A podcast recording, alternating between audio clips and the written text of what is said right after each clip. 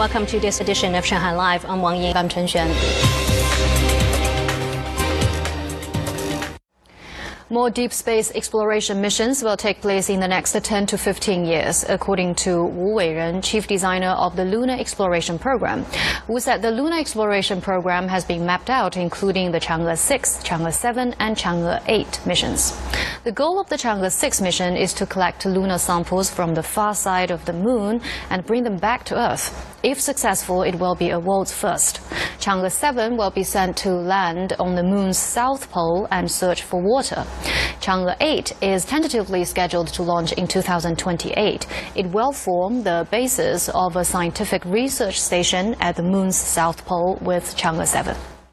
Tourist attractions are complying with a new pandemic control policy that prohibits people who have entered Shanghai from entering public venues, including restaurants and shopping malls, for five days upon arrival. Managers said some attractions said they've adjusted their services to meet the demands of travelers. Zhang Yue has more. Oriental Pearl TV Tower in Lujiazui Pudong has an updated notice board at the entrance. It reminds people to check carefully before purchasing tickets with a meal. Those purchasing the tickets online will also receive the reminder. Visitors are required to show their travel history when entering the tower. Visitors are allowed to go to our observation deck, even if they have traveled to other cities in the past five days. However, they cannot dine in at our restaurants. Employees at the entrance will check their code. Takeout services are available for those who cannot dine in. We already ordered takeout in our hotel. I received a text message saying we couldn't dine in any restaurants.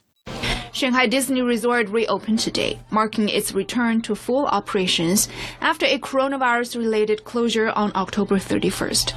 A valid 48 hour PCR test result is necessary to enter. People who have arrived in the city within the past five days can still experience attractions and facilities, except indoor restaurants and stores. They can either order pickup at the gate of some restaurants in the resort or buy food and beverages from outdoor vendors. Ukrainian authorities have set up more than 3,700 emergency shelters across the country as Russian missile strikes on Ukraine's energy infrastructure continues. The centers, equipped with power generators, will provide people with heat, electricity, water, internet, and medicines. About 70% of households in Kiev were still without power yesterday morning. On Wednesday, Russia carried out more missile strikes against Ukraine, disconnecting all four of the country's nuclear power plants and other major power facilities from the grid and triggered massive outages. And the EU energy ministers failed to reach an agreement on a natural gas price cap at an emergency meeting yesterday. The ministers have agreed to reconvene and will hold more discussions on the topic at a meeting scheduled for mid-December.